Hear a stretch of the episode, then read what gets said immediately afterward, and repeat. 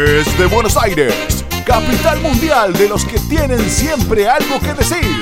Esto es Hablar sobre Hablar. Una producción original de Speakers para mostrarte el backstage de los que hablan y dan que hablar. Los rockstars de la palabra.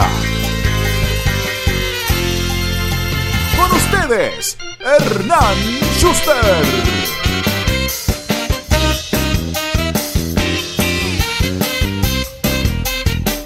Ella es una joven mendocina de 24 años de edad, licenciada en Dirección de Empresas, que también está por recibirse de ingeniera comercial y figura entre los 10 jóvenes con mejor promedio académico de todo el país.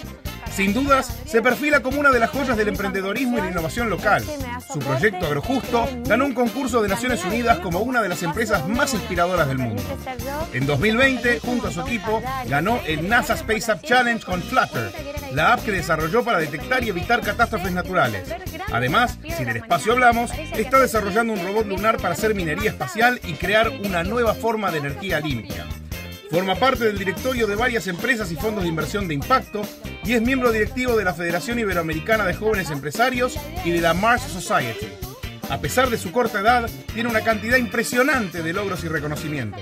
Por ejemplo, recientemente representó al país en un foro de sustentabilidad mundial que se realizó en Japón y fue reconocida como joven innovadora del año por el Women Economic Forum. Bienvenida a Hablar sobre Hablar, Julieta Luz Porta. Hola Juli, ¿cómo estás? Bienvenida a este quinto episodio de la segunda temporada de Hablar sobre Hablar. Es un lujo para mí que estés ahí del otro lado. Gracias. Difícil, fue difícil encontrar un tiempo porque estás a pleno, así que te súper agradezco que estés del otro lado. No, gracias a vos y bueno, me encanta estar acá. Estoy emocionada por las preguntas y por lo que se viene. Bueno, vamos de una a meternos en, el cuestionario de hablar sobre hablar. ¿Te acordás, Juli, cuándo fue la primera vez que diste una charla? Y de muy chiquita, creo yo, ¿no? En el colegio yo era la que entregaba los premios en los actos, la que dirigía los actos. Siempre en el curso, cuando había que hacer un proyecto, un emprendimiento, yo decía, no, vamos a hacer un emprendimiento social eh, dedicado al servicio, no a la venta de productos, y vamos a dar charlas y talleres. Así que desde chica hay, imágenes, hay fotos, bueno, siempre que me cruzo con la gente me lo recuerda también. Eh, y es muy chistoso porque ah, yo a veces me olvido, viste, de que esas cosas pasaban, pero habían señales desde chiquita. Sí, sí. y, y, pará, ¿y chiquita qué es? Porque vos sos chiquita, tenés 24 años. Entonces, ¿qué, es chiquita? ¿Siete, bueno que digan que, que seguís siendo joven. Em, sí, eh, creo que últimos años de la primaria, acá se usa set sexto, séptimo, no sé cómo se dice allá, pero sí, en esa época ya, ya estaba con el micrófono en los actos y era la que dirigía, contaba la historia del 25 de mayo, ya empecé. Está buenísimo, ya mostrabas la beta. ¿Y, ¿Y cuándo fue esa primera charla paga como speaker? Y yo creo que cuando se empezó a dar todo esto de NASA, a partir de ahí nos empezaron a llamar y nos dijeron, bueno, eh, los queremos contratar, ahí este es el presupuesto, y nosotros ni siquiera pedíamos que nos pagaran, ¿no? Eh, pero nos contaban, mira, tenemos este evento, este es el presupuesto y esta es la idea. Y ahí nos empezamos a dar cuenta que había charlas que podían ser pagas. Pero bueno, conociendo un poquito de todo este mundo de, contar historias, ¿no? Bien, y ahí como, porque hablas en plural obviamente, y hablas en plural por tus socios del, del proyecto de NASA, eh, pero ellos también eh, tenían esa beta de speakers o eras vos la que llevaba como la voz cantante del grupo? No, era más bien yo porque en realidad yo me había dedicado al storytelling del proyecto, o sea, ese proyecto se tuvo que vender y se tuvo que comunicar y difícil, ¿no? Porque era un proyecto de base científica que había que trasladar el vocabulario para que lo entienda el verdulero, la niña de 5 años que está escuchando. Entonces, bueno, fue un poco mi rol y después las charlas eh, y también la comunicación del proyecto eh, nada, lo llevé a cabo yo. Entonces, eh, sí, terminé siendo yo la. Hablo en plural porque somos equipo, pero fui yo. Sí, sí, sí. Buenísimo. Juli, ¿y cuál es tu propósito como speaker? O sea, ¿para qué das charlas? Mira, a mí me pasa algo particular. Eh, yo siempre fui a muchas charlas de chiquita. Eh, siempre escuché muchas charlas TEDx, siempre escuché muchos podcasts, aun cuando no estaban de moda, digamos, los podcasts. Eh, siempre, tengo mucha memoria auditiva y, le presto mucha atención a los tonos de voz de la gente, es como que te reconozco por la voz, creo que, hay algo ahí, una inteligencia auditiva, digamos, especial. Y mm, bueno, como yo escuchaba muchas charlas, yo me inspiraba a través de las charlas y dije, si fui a tantas, o sea, mi propósito ahora es contagiar a otras, porque conocí el poder que había atrás de contar una historia, ¿no? Yo me inspiré, me inspiré porque alguien me lo contó primero y yo ahora cuento mis historias y las de otros también, ¿no? Espectacular. Y, si tuvieras que definir eh, tus charlas, te voy a contarle a alguien cómo son tus charlas en un tuit, en una oración. ¿Cómo son tus charlas? Mira, mis charlas son didácticas, eh, están hechas para el público. Muchas veces tuve que, bueno, eh, correr de lado lo que a mí me gustaba y las hice para lo que el público me iba diciendo, están validadas, ¿no? Que les servía. Creo que, que eso es lo importante y también eh, son muy modernas, hablan mucho de tecnología, de lo que se viene y, de talento, ¿no? Sí. Excelente.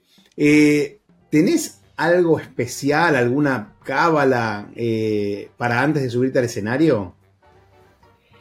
Vos sabés que, no, no, sé si consciente, ahora hago memoria y puede ser, digamos, a mí me pasa que, que muchas veces trato de sorprenderme por ciertos factores, ¿no? Siempre pregunto, bueno, ¿quién es la audiencia? ¿Qué más tarde del otro lado? ¿Qué edades tienen? Pero después muchas veces me sorprendo cuando hay poca gente, cuando hay mucha gente.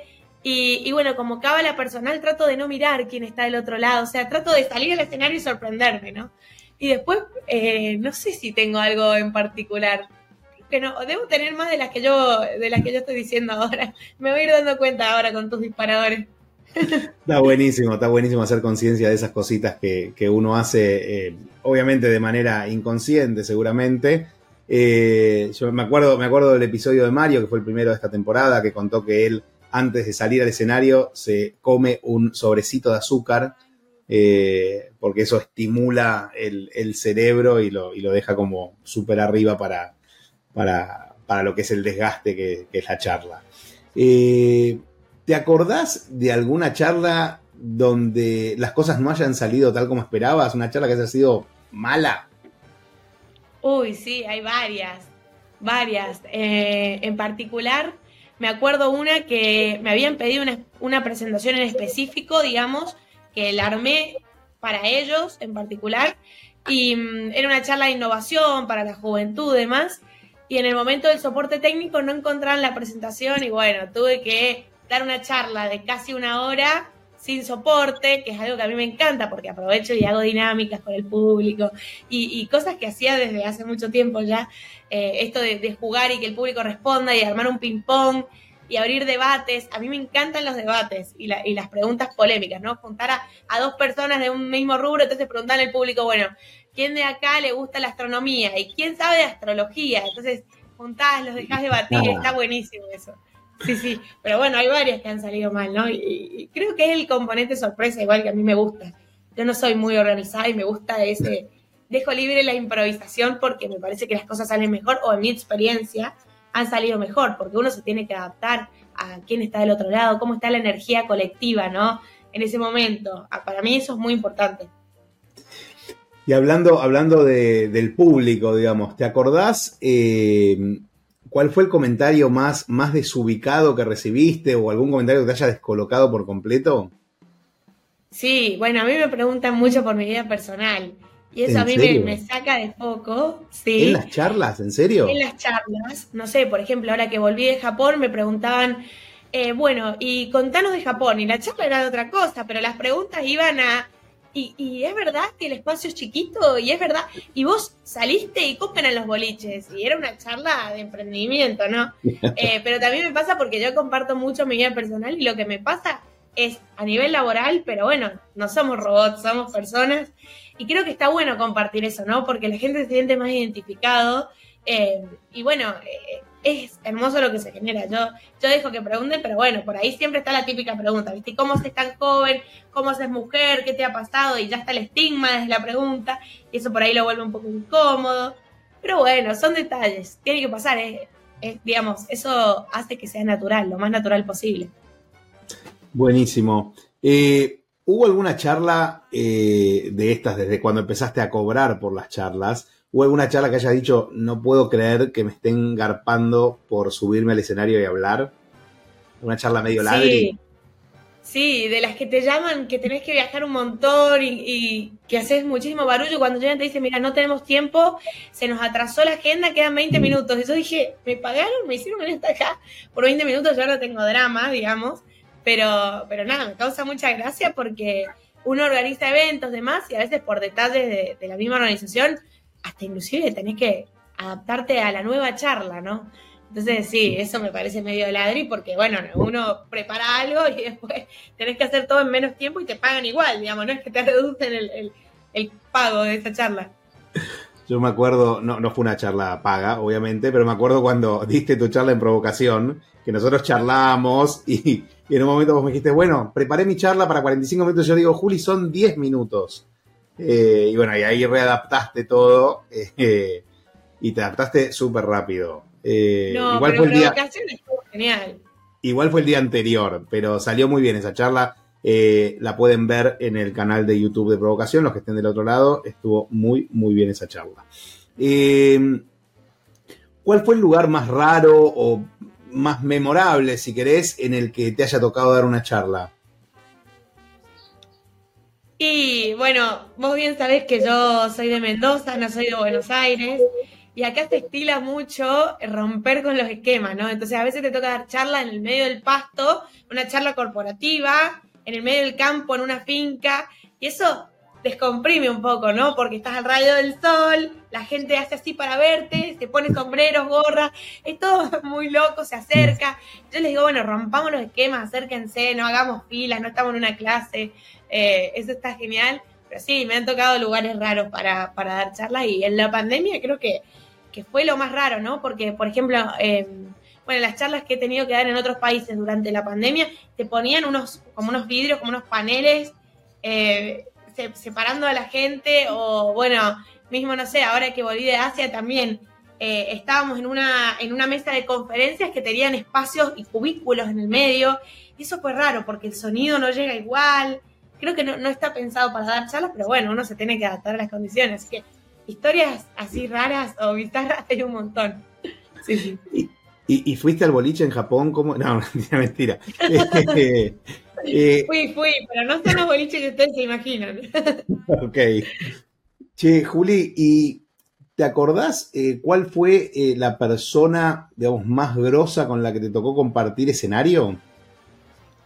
Em, bueno, con varias personas grosas, ni yo me lo creo todavía, ¿no? Pero, por ejemplo, con alguien que me tocó compartir escenario fue con la eh, creadora de Apple, versión mujer, que eh, de Apple Voice, o sea, de Siri. Ah, de Siri. Versión mujer, claro. Em, que es la voz de Hello Siri, digamos, cuando vos llamás a Hello Siri. Susan Bennett. Sí, y mm, fue complicado para mí porque, bueno, locutora, la voz, mujer, de tecnología sabía un montón. Dije, wow, no puedo creer que me pongan en el mismo panel con ella y hacía un montón. No sé, Emiliano Callerman de Satellogic, que es un genio eh, y que nadie lo encuentra para dar charlas y está en el mismo panel que yo. Eh, y después, bueno, afuera también, eh, bueno, mismo compartir el, debate que todavía no está publicado, pero con la emperatriz es algo que todavía no, dejo de pensar. En, la cumbre de sistemas alimentarios estuve con los jefes de Estado y me presentó el príncipe Carlos y Antonio Guterres, el, digamos, número uno de la ONU. Entonces, hay muchas personas que, mira, hago memoria, pero ni yo me la creo, que estuve ahí compartiendo panel. El príncipe Carlos, que es ahora el rey, que actualmente el rey, es cierto, sí. En su momento que estaba en el evento me dijeron, mira, ahí viene el break. Digo, esto, esto me suena. Estaba Andrea Bocelli, estaban los jefes de Estado, Andrea Bocelli en el break cantando. O sea, una locura, la verdad. Y, bueno, uno nunca se imagina que van a poner su cara frente a toda esa gente, ¿no? Y uno va a estar hablando para ellos. Es muy fuerte todo lo que pasa con las charlas. Impresionante. No, ya está el título de este episodio. Es Me presentó el rey Carlos en una charla. quedó, quedó. Grosísimo, claro. Eh, ¿Te aburres alguna vez de tu charla? Me aburro cuando me piden el mismo tema, ¿no? A mí me pasa que, por ejemplo, todos me conocen por el premio que era la NASA, la única mujer en todo un montón de países, y mm, a mí me encanta contar la historia porque la gente se inspira un montón. Este año se presentó un montón de gente y muchos me habían escuchado y me llamaban y me preguntaban, pero bueno, siempre me, me preguntan a veces lo mismo. Y nos suele pasar las mujeres, ¿eh? que muchas veces desde, desde el sesgo te preguntan, bueno, ¿y cómo eligieron el nombre? ¿O cómo eligieron el logo? capaz vos estuviste atrás de todo el proyecto, digamos, o fuiste la que lo contó y lo comunicó y, la pregunta no llega, bueno, esas cosas me aburren. Eh, pero yo trato de ir variando y mm, por ahí hay mensajes que se repiten porque, bueno, forman parte de la historia de uno y son inevitables, pero me adapto mucho al público, ¿no? Eh, y empatizo mucho con el público, por eso es que no planifico tanto. Sí. Ok. Es, todo un tema la planificación, porque sobre todo cuando das charlas para empresas, el público corporativo quiere tener una planificación y quiere tener una idea de por dónde va la charla. Eh, entonces, eh, muchas veces te piden, bueno, adelantame un punteo de la charla o mandame los slides previamente. Eh, y, para los speakers que, no son tan planificados porque van, van recogiendo inmediatamente del público y, van adaptando, es mucho más complicado. Sí, lo es. Y también pasa muchas veces que la gente sigue un cronograma, o sea, notó esa charla, pero después desde las preguntas te das cuenta que les llamó mucho la atención este tema o vuelven a reincidir sobre este tema. Y bueno, si bien hay una planificación y uno tiene que nombrar todos los temas que están en el programa, me parece que le da un plus que la gente esté satisfecha con la atención y el interés que tiene en el momento, ¿no? Sin dejar de, eh, digamos, incumplir con, eso del, principio, pero está buenísimo para mí eso. Y, siempre me, a mí me hacen muchos chistes porque cuando yo veo que a la gente le interesa un tema, y yo voy a responder, no empiezo respondiendo lo que vos me preguntaste, ¿no? Generalmente me voy paseo y después vuelvo al foco. Y esto a la gente le encanta porque dice, pensé que te había olvidado la pregunta, pero no sé cómo, pero llegaste al punto y me hizo mucho sentido. Al principio no les hace sentido, pero después al final unen los puntos y encuentran ese eje o esa coherencia en la respuesta. Y para mí eso está buenísimo. O sea, a la gente le gusta, hay que repetirlo. O sea, uno tiene que validar lo que funciona. Sí. Excelente. Juli, eh, para terminar con esta primera parte de esta charla, eh, ¿Qué tips eh, le podés dar a alguien que quiere lanzarse como speaker o que ya dio un par de charlas y quiere profesionalizar eh, su, bueno, que quiere profesionalizarse, sí? Que hable de temas que sepa, siempre. O sea, que temas que, de temas que sea su campo. Por ahí te dicen, che, te animás a dar esta charla y si no es mi tema, no voy a dar lo mejor de mí. Por supuesto que uno tiene que ir abriendo o expandiendo esas barreras, ¿no? De, contar historia, entonces cada vez te tenés que desafiar más, pero me parece que si estás empezando, empezá por algo donde vos te sientas cómodo y que sea un tema de tu expertise, digamos, donde te dé para hablar y donde vos hayas estado muy presente. Y después lo mismo, o sea, que planifiquen, pero que dejen un componente a la improvisación para entender la energía del público, porque si te toca una charla después de la siesta y ves que estás cansado y trata de que un tema que sea más bien monótono, andalo variando o modificar un poco el orden, ¿no? Pero eh, tenés que entender y prestar atención al público. Y hoy en día es muy fácil darse cuenta de esto porque si vos te fijas en que están con el celular y están scrolleando, no te están prestando atención. Entonces, cambias de tema o haces una pregunta y ves que lo bajan el celular y te vuelven a prestar atención o, gente se acerca, eso está buenísimo. Así que esos tips principales. Lo de los celulares es una cosa muy interesante y eh, a vos te pasó hace no mucho tiempo en, tu charla en Campus Party que compartiste un QR con material y demás, y de repente estaban todos con el celular, pero bueno, sacando fotos y entrando a, bajar material. Sí, a mí me gusta mucho esto de decir, mira, yo te dejo información, no te puedo contar todo en una charla, pero ese también es el misterio y el juego que está lindo, ¿no? Después venía otra charla de otro tema y, te sigo contando. Y eso está genial porque vos dejás material, porque muchas veces la gente sale de la charla muy motivada, pero la métrica real es a la, a la gente le sirvió o no le sirvió la charla. Porque para estar motivados podemos escuchar de nuevo audios, podcasts u otras charlas motivacionales, pero ¿cómo sigue después de eso? Porque después vuelve a su realidad. Entonces, dejarle material. Y sí, fue un juego también. La gente decía, ah, están todos sacando fotos a, los oradores y en realidad no era, estaban escaneando el QR. Así que para esos casos está bueno el uso de, la tecnología, ¿no? Del celular, de las encuestas, de las herramientas para el presentador. Excelente. Bueno, vamos a ir ahora al PRODE, al famoso PRODE. Vos sos chiquita, no sé si conoces el PRODE, pero era de pronósticos deportivos, por eso PRODE. Y vos lo que tenías en cada fecha del torneo de fútbol, tenías que acertar el resultado de los partidos. Era local, empate o visitante. O sea, tenés tres opciones, podés elegir alguna o al medio. Entonces, vamos primero, nombre. ¿Cómo? ¿Qué, qué- a ver, ¿qué pongo? ¿Pongo Julieta, Julieta Luz? ¿Qué ponemos? La gente como por marca personal me dice Julieta Luz. Es como que Julieta es un nombre muy común y Julieta Luz creo que no pega mucho, pero bueno, lo vamos a usar para las cosas buenas y la gente se lo acuerda. Vamos, bueno, vamos, vamos con Julieta Luz. ¿Qué ponemos? Profesión. ¿Qué pones cuando viajas? Uh, emprendedora, joven innovadora. Trato, tengo varios títulos, pero no los digo, después me retan. Pero tenés un montón de títulos en tu carrera. Pero bueno, Y en unos meses agregás uno más. agregamos licenciada e ingeniera. Qué grande. Juli, ¿sos speaker o das charlas? Doy charlas. Bien. Acá podés agregar el comentario que quieras, no es solo la respuesta, sino que podés agregar, eh, si tenés algo más para decir, digamos, yo Yo, qué sé. yo ¿Por creo que doy charlas porque doy charlas porque no solo me dedico a ser speaker, sino que cuento muchas cosas mías y de otros, comunico proyectos, por eso digo doy charlas, ¿no? Bien. Las charlas pueden ser talleres también, ¿por qué no? Digamos, ampliamos, pero me parece que speaker te entras como en una sola categoría. No sé, igual fue lo que me nació cuando me preguntaste. Está perfecto, está, está bárbaro, es lo más, es lo más genuino. Eh, ya lo contestaste esto, pero ¿con PPT o sin PPT? Eh, no, sí puede ser también, yo me adapto, digamos. Prefiero Vamos. con porque pone con, porque me gusta eh, presentar videos, ¿no? Sí. Para que la gente esté activa, si no se aburre solo con una voz en el mismo tono. Excelente. Eh, ¿Charla para pocos o charla para muchos? Hmm, complicado.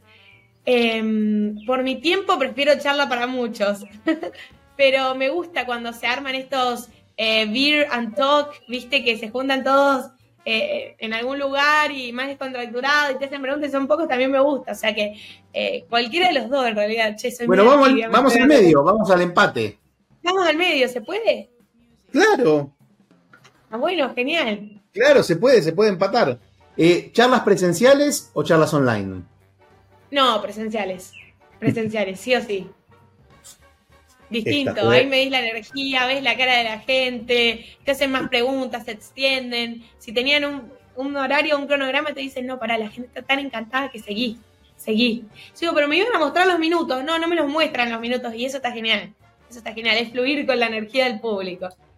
Me encantó, esta fue categórica. Eh, ¿Micrófono de vincha o corbatero o micrófono de mano? No, de vincha, de vincha. Sí, porque yo soy muy gestual, comunico mu- mucho, señalo, muestro la del PowerPoint, voy, vengo, sí, de vincha. Bien. ¿Guión a rajatabla o haz de la improvisación? No, haz de la improvisación, sí o sí. Pero te subís, Sí. pará, te, te subís y no tenés nada. No, tenés una estructura. Bueno, si tenés un PPT, Sí. claramente tenés una estructura. Tengo una estructura, tengo una estructura, pero me gusta mucho a mí la improvisación. Por esto de que te digo, de que me ha pasado estar siempre con estructura y veo que a la gente por ahí no le sirve y depende del público y uno no conoce todo de, de ese... A mí me pasa que viajo mucho, entonces llego quizás a una provincia o a un país distinto y te das cuenta que hay cosas que, que no les llama tanto la atención como la charla que te funcionó siempre. Claro. Y por eso soy as de la improvisación, por eso banco eso, me parece, porque no siempre doy el mismo tipo de charlas para el mismo tipo de público, quizás es por eso, sí. Excelente. ¿Nervio cero o nervio siempre? No, nervio cero. Nervio cero. Yo nunca estoy nerviosa. No sé si es algo bueno igual. Qué Te juro. O sea, hay otras cosas que me ponen nerviosa, pero dar charlas me encanta. Y puede estar el auditorio lleno o puede estar los jefes de Estado que yo digo, ah, no, yo nací para esto. O sea, estoy feliz y, y escucho a los otros y, y me doy cuenta lo que funciona, lo que no, no. Sí, sí, nervio cero. Qué bueno. Eh, y la última, Juli. ¿Speaker se nace o speaker se hace? puede ser tibio, puede ser en medio. Eh, sí, claro que sí. Para mí de las dos. Hay gente que nace con el don de la comunicación y que es admirable, pero la gente que se quiere animar es por lo que los tips que yo di recién, ¿no? Es porque no hablan, han hablado de algo que se sienten cómodos o mm, no conocen al público del otro lado. O sea, me parece que se puede hacer también y, y bueno, para eso estamos, ¿no? Para crecer y para mejorar. Si yo una charla mía al principio, son nada que ver a las de ahora y por eso digo que también se hace. Muy bien, ahí está, así quedó el pro de este episodio de Hablar sobre Hablar. Espectacular. Bueno, por mi lado, eh, no mucho más. Tengo una última pregunta que eh, siempre suelo traer a colación a, un gran orador, eh, a Steve Jobs, que siempre cuando él terminaba sus presentaciones siempre tenía un one more thing, tenía una cosita más. ¿Hay alguna cosita más, Juli, que quieras decir para despedirnos ya de este episodio? Eh, sí, que se animen a contar las historias porque es el, recuerdo que, queda, ¿no? Nosotros tenemos un tiempo limitado y, nuestro paso por acá es pasajero, entonces, lo es valga la redundancia, pero me parece que, dejar huella, o sea, lo, que generas con la palabra, no, nada, no tiene límites, no tiene tiempo, eh, no, lo puedes definir. Entonces, muchas veces esto de, de, dejar el mensaje es hermoso lo que genera del otro lado y podés medirlo porque ves que la gente realmente cambia y, evoluciona y aprende cosas nuevas y estimula nueva parte del cerebro y eso no, tiene precio. Así que animarse a contar, porque si no lo contás, no sabes qué puede pasar con eso. Excelente, me encanta, me encanta. Y sí, yo me acuerdo de tus charlas cuando te preguntan por, por los concursos y demás, y vos decís, lo primero que tienes que hacer es postularte, anotarte a los concursos, porque mucha gente no participa y obviamente si no participas no vas a ganar nada. Entonces, eh, creo que, es una, buena eh, analogía, ¿no? En, el mundo de las charlas es lo mismo. Si no te subís al escenario y no te animás a arrancar, y no, no, no vas a, progresar demasiado. Eh, sí, así que, te sumo, te sumo. me hiciste acordar de algo. Hay, hay una frase que yo siempre digo.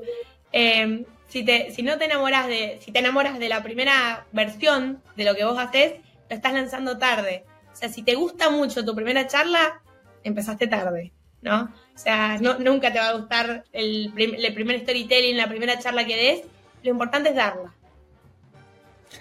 No voy a decir nada más, es un cierre perfecto para este episodio. Juli, muchas gracias por estar ahí del otro lado, por la charla. Eh, y a todos ustedes que están viendo o escuchando esto, porque obviamente se puede seguir en YouTube o en, las plataformas de audio, gracias también por estar ahí, gracias por los comentarios que mandan en todos los episodios. Eh, si no lo hicieron todavía, no se olviden de suscribirse, de activar la campanita y, y métanle un poco de amor, comenten, denle like, así les llega cada vez a más gente que quiere eh, perseguir este sueño de, convertirse en speaker.